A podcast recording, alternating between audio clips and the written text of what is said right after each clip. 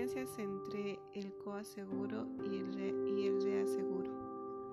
El coaseguro es cuando el asegurado realiza un seguro adicional igual a un porcentaje determinado del valor del objeto asegurado.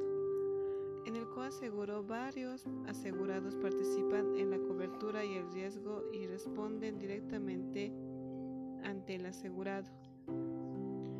El, de, el reaseguro es un contrato entre el asegurador y otra entidad que al asegurado no le afecte.